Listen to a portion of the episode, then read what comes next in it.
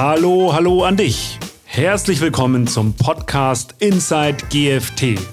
Es dreht sich hier alles um moderne technologische Trends, die Zukunft des digitalen Business und natürlich darum, was die Menschen dahinter antreibt und bewegt. Hallo Pedro, schön, dass du kommen konntest, um mit mir über Industrie 4.0 zu reden. Eine Sache, die, glaube ich, überall zu hören ist, ist IoT als das, was das nächste große Ding ist, was kommt. Heißt der Internet of Things. Was verstehst du darunter? Wir haben Geräte von meinem Kühlschrank zu meinem Handy oder zu meiner Uhr und die produzieren Daten. Und diese Daten geht irgendwie in der Cloud, im Internet und wir müssen mit diesen Daten etwas machen. Zum Beispiel, ich bekomme die Temperatur als mein Smart Thermometer und wenn zu heiß ist oder zu kalt ist, muss ich etwas machen, Heizung anmachen oder ausschalten und solche, solche Aspekte. Da verstehe ich als unser Internet of Things. Man nimmt die Daten und überlegt sich anhand dem, was da kommt, geht das Gerät jetzt langsam kaputt oder muss ich irgendwas ändern, damit ich weniger Strom verbrauche oder, oder so Sachen, nicht? Genau. Mittlerweile haben wir eine große Menge unterschiedliche Sensoren und wir bekommen viele unterschiedliche Messungen und wenn ich anfange, diese Messungen zu beziehen, dann kann ich zum Beispiel ermitteln, dass okay, die Maschine geht irgendwann kurz kaputt oder läuft es gut und dann fange ich an, Mehrwert darauf zu generieren. Wir arbeiten ja für, für große Unternehmen bei GFT. Das heißt, für dich bezieht sich diese Sensordaten jetzt nicht auf den Kühlschrank, sondern auf, auf größere Anlagen. Genau. So in einem gesamten Shopfloor haben wir Kunden mit viele, viele Maschinen, sehr oft sehr teure Maschinen und die wollen Geld damit machen und die Benutzung von diese von diese Geräte einfach zu optimieren. Und dann bekommen wir diese Sensorendaten und müssen wir entscheiden, wie gut läuft oder nicht oder was soll gemacht werden. Also du kriegst jetzt aus der Cloud quasi oder in die Cloud eine, eine Menge an Daten von, von Hunderten von Maschinen, die da unten irgendwas produzieren im Shopfloor. Was macht ihr mit den Daten, um dann rauszufinden, ob ihr die abschalten müsst oder eine Warnung erzeugen müsst? Wie gesagt, haben wir diese unterschiedlichen Sensoren und basierend auf den Datentyp können wir unterschiedliche Cloud Services dafür nutzen. Von Bilderkennung, wenn ich eine Kamera auf meiner Maschine habe, zu einem einfach Temperatursensor. Und in der Cloud haben wir unterschiedliche Services, die diese Daten optimal verarbeiten kann. Und dann zum Beispiel, ich kann die Daten aus den letzten 15 Minuten analysieren, um eine schnell Entscheidung zu treffen, dass okay, es läuft zu langsam, es läuft zu schnell. Und dann kann ich aus der Cloud zu der Device ein Feedback geben, das sagen, okay, es läuft zu schnell, zu langsam und so weit. Das heißt, hier haben wir zwei Begriffe. Device zu Cloud und Cloud zu Device. Das heißt, Device zu Cloud ist, wenn mein Gerät Daten produziert und Cloud zu Device ist, wenn die Cloud irgendwelche Feedback an die Device schickt. Das heißt, ihr steuert quasi mit dem, was ihr rausfindet, anhand der Daten auch die, die Maschinen, dass die dann optimaler funktionieren.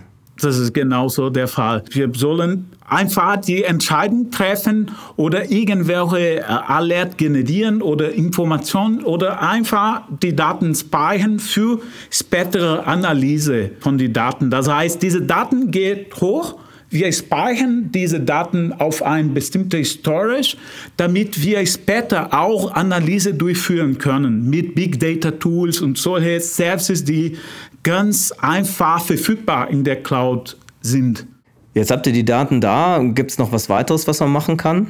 Sobald die Daten da ist, dann sind wir schon auf einem sehr guten Weg, weil mit Services wie Dashboards, wo man einen sehr guten Blick von seinem Shopfloor hat, wo viele Indikatoren, KPIs auf einem Dashboard sind und dann kann die Shopfloor Manager ganz schnell wissen, okay, läuft alles gut oder hier muss ich etwas machen, hier ist ein bisschen in die gelbe Bereich, nicht in grün, was muss ich hier machen, damit ich etwa reagieren kann. Ein anderer sind einfach Alerts und auch häufig in Einsatz kommt auch Bots, so dass ich automatisch ein Teams-Message schicke an irgendwelche Mitarbeiter und sage, hey, pass auf, geh zur Maschine ABC und kontrolliert diese Konfiguration zum Beispiel. Sobald die Daten hoch ist, können wir unterschiedliche Services nutzen, um die Mehrwert zu, zu generieren für unsere Kunden. So, das heißt, die Betreiber von den Maschinen können dadurch dafür sorgen, dass die Maschinen einfach länger am Leben bleiben. Genau, das ist ein sehr gutes Thema. Das ist so genannt, die sogenannte Predictive Maintenance, wo wir durch diese große Datenmenge Machine Learning nutzen können, um vorherzusagen, wie lange noch läuft diese Maschine und wann wäre perfekt Wartungszeitfenster für diese bestimmte Maschine. Das hilft sehr, weil ungeplante Stops sind immer extrem teuer. Und dann alle Kunden freuen, wenn die wissen, okay, wann sollen wir unsere Wartung machen. Wenn man das jetzt weiterspinnt, kommen wir, glaube ich, zu dem Begriff vom Digital Twin. Das heißt also quasi, ähm, dass man in der digitalen Welt ein komplettes Abbild von der Maschine hat, mit der man alles simulieren kann, was diese Maschine kann. Genau, das ist die Digitalversion von meiner Maschine und da kann ich ganz billig, sag mal, simulieren, wie wird meine Maschine sich verhalten unter bestimmten Bedingungen. Ein gutes Beispiel wäre, ich habe eine Laufbahn und ich erhöhe die Geschwindigkeit, weil ich brauche irgendwie mehr Pakete. Und dann, ich kann durch die Simulation simulieren, wie wird meine Laufbahn sich verhalten bezüglich zum Beispiel Vibration oder anderer Messung, das ich mache. Und ich kann das machen, ohne die echte Maschine zu berühren, was sehr gut ist und einfach What-if-Szenarios zu bauen und ein bisschen mit den Daten zu spielen und zu analysieren, wie will ich mein Ziel erreichen. Und wenn man das jetzt noch weiter spinnt, jetzt haben wir eine Maschine, so ein Shopfloor besteht ja aus vielen 10, 20, 100 Maschinen, die zusammen eine Produktionskette abbilden. Wenn man jetzt das ganze Ding simulieren würde, wie, wie würde das denn dann gehen? Dann geht nicht nur in die Maschine, sondern auch in die Unsysteme, die in der Nähe sitzen, wie zum Beispiel die Maschinensteuerungssysteme. Und wenn ich auch eine Digitalversion von solchen Daten habe, ich kann simulieren zum Beispiel, wie viel mehr Steuer muss ich zahlen, wenn ich meine Produktion erhöhe?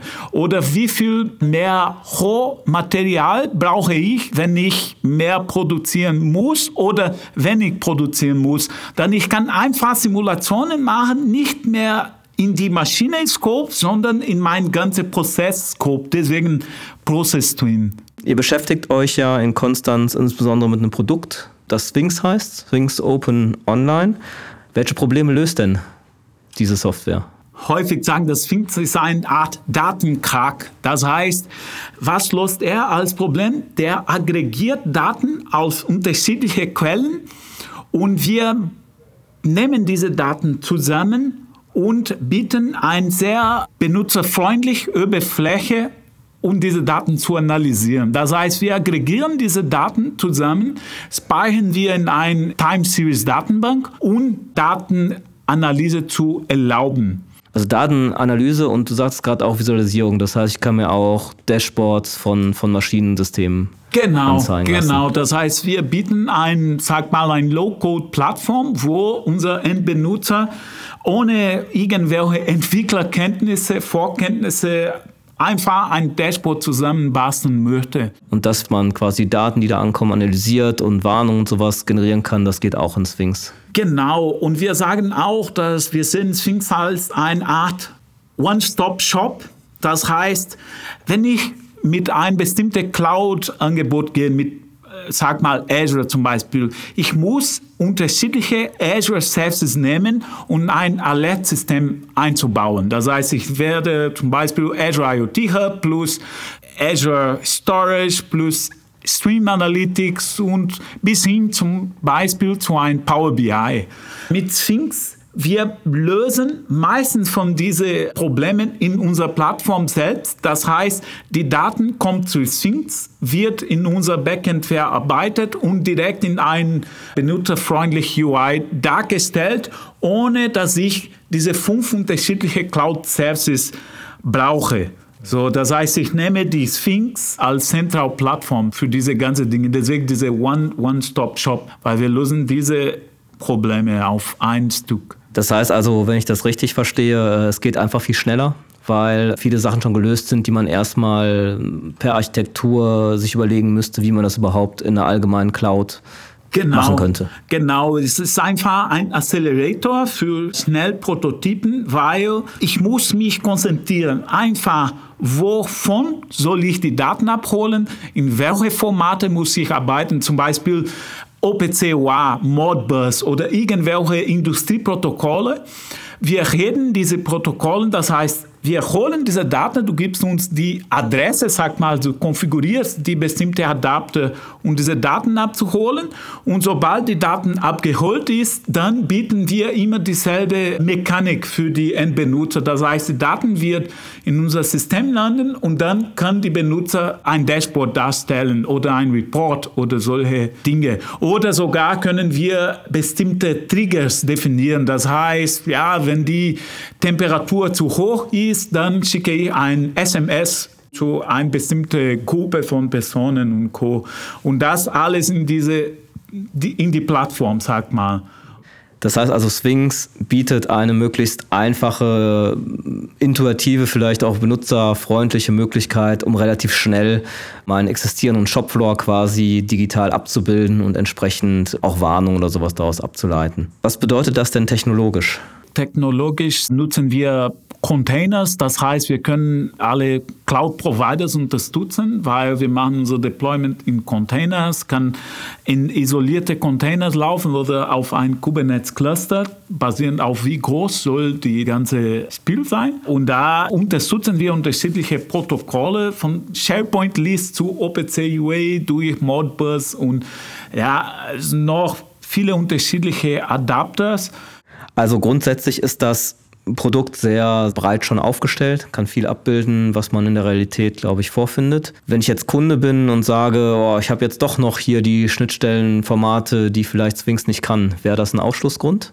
Wir bauen kontinuierliche neue Adapters und unterschiedliche Realität zu unterstützen. In diesem bestimmten Fall natürlich versuchen wir immer mit Standards zu arbeiten und sind wir auch drauf, unsere Kunden zu überzeugen, auf Standards unterwegs zu sein. Aber wir können immer Custom Adapters bauen für die gewisse Realität. Wenn das für mich jetzt als Kunde relevant wäre, wie würde man denn in Sphinx einsteigen? Erste Dinge, die allererste Aspekt, die wir immer machen, zusammen mit den Kunden, ist ein Solution Assessment. Das heißt, wir müssen feststellen, was für Realität hat die Kunde und wie können wir mit unserer Lösung die Kunde unterstützen. Und diese Solution Assessment läuft relativ schnell und letztendlich ist einfach eine Machbarkeitsanalyse für das Problem und wie können wir das best lösen und am besten, wie können wir Mehrwert generieren für diesen bestimmten Fall. Würdet ihr dann auch einen Prototyp angehen? Normalerweise machen wir ein kleines POC zusammen mit den Kunden auswählen wir ein bestimmte Case zu bauen, damit der Kunde ein Gefühl hat, wie wird das funktionieren und damit er überzeugt ist, die nächsten Schritte zu machen. Aber das läuft relativ schnell. Wir reden hier nicht von Monaten, sondern mehr Wochen, sogar Tage. Zum Beispiel habe ich eine OPC-UA-Maschine, lesen wir diese Daten aus den Maschinen, können wir innerhalb ein paar Tage in ein Dashboard einbinden, damit der Kunde ein Gefühl hat. Ah, okay, meint so, die Daten ist da und dann fangen wir an mit dem Mehrwert erstellen, genau. Das heißt also, es vergeht gar nicht viel Zeit, dann sieht man schon mal was und dann will man darauf ausgehend immer mehr und mehr hinzufügen, bis dann wirklich das gesamte System abgebildet ist. Genau, und dann kommt die Frage, was für Value-Added Service sollen wir in die Prozess hinzufügen. Das heißt, was mache ich mit diesen Daten? Was für Entscheidungen treffen wir und welche Services wollen wir da aufsetzen? Von einem Alert zu bestimmte Machine Learning oder solche Aspekte, wenn die Kunde so weit ist, wenn wir äh, Machine Learning genug Daten haben, um ein Machine Learning Modell aufzusetzen, dann machen wir auch. Aber ist sehr abhängig vom Kunde, wie weit, was für Maturität gibt es und was für Antwort braucht die Kunde für bestimmte Probleme? Ja, Petro, vielleicht noch mal in ein paar letzten Worten. Ähm, Was, was zeichnet Sphinx für dich besonders aus? Ja, das ist ein sehr flexibles Werkzeug und das, das finde ich immer klasse, dass man sehr schnell Ergebnisse hat. Und das für, für, von meiner Erfahrung mit den Endbenutzer, das ist immer sehr interessant wie beeindruckend das ist, dass du innerhalb ein paar Stunden kannst du schon ein Dashboard zusammenbassen und dann fängt an, fängt erst los, weil dann die Kunde sagt, oh, was ist, wenn ich das dazu packe und so. Können wir die und die Daten irgendwie korrelieren, um ein weiterer KPI zu bauen und dann durch Syncs bietet auch ein Scripting Engine und dann kann man äh, wirklich JavaScript schreiben und eine bestimmte Logik einzubauen, wenn die Daten heimkommt und das als Scripting ohne die ganzen Dinge neu zu kompilieren. Deswegen können wir relativ schnell Änderungen oder Spieleszenarien einbauen, damit die Kunde einige Antworten bekommt. Wir haben jetzt viel geredet über IoT und Sphinx Open. Wie sieht denn grundsätzlich für dich die Zukunft aus? Wo siehst du noch Sachen, wo, wo sich in der Zukunft was tun wird in dem Bereich? Gerade passiert etwas, das sehr interessant ist und es geht in die Edge Computing. So, äh, vor, vor einigen Jahren sind wir von Mainframe zu Cloud gegangen oder so. äh, und jetzt wollen wir von der Cloud zu die Edge zurückgehen. Und by the way, jetzt gibt es einen neuen Namen, das ist die Edge und ist nicht Client Server, ist Edge.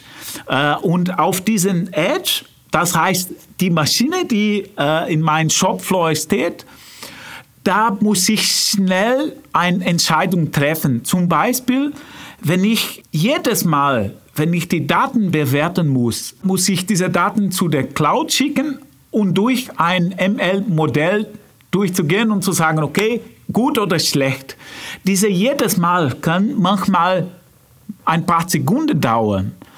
Und diese zwei, drei Sekunden manchmal ist zu viel. Vielleicht brauche ich Millisekunden. Und dann, das heißt, ich muss diese Latenzschwierigkeiten minimieren und um das zu vermeiden, muss ich das schon in die Edge machen. Und dann, was wir jetzt häufig sehen, ist, dass wir trainieren das Modell in der Cloud mit der Vollpower von Cloud. Und wenn die Modell kompiliert ist, so schon trainiert ist, machen wir die Deployment von diesem Modell zu die Edge, damit ich die Entscheidung vor Ort treffen, ohne die ganze Roundtrip zu den Cloud zu machen. Das ist eine Dinge, die gerade passiert und was ich auch als Zukunftsmusik sehe, ist genau diese ganze KI Aspekte. Das heißt, wie kann ich mehr und mehr Insights von meinen Daten haben, damit ich bessere Entscheidungen treffen kann? Und das ist open-ended. Gibt es viel nicht beantwortete Fragen darauf? Und da sehe ich viel Platz und auch Big Data kommt mit, weil wir reden hier von einem riesigen Menge Daten und die muss analysiert werden. Und was ich noch interessant finde, ist, dass die ganzen Daten, die wir bekommen in Cloud, wir speichern das in irgendwelche Storage. Und ich bin schon überzeugt, dass wir haben heute noch nicht die Tools, die die besseren Insights findet. Das kommt später, aber die Daten sind schon da und wir speichern die ganzen Daten da und ich sehe, dass in Zukunft werden mehr und mehr Analyseplattformen kommen und noch bessere Entscheidungen zu treffen. Ich sehe, du wirst die nächsten Jahre noch gut zu tun haben mit Sphinx und mit IoT. Ich danke dir für deine Zeit. Schön, dass du da warst und vielleicht sehen wir uns demnächst nochmal wieder. Sicher. Bis demnächst.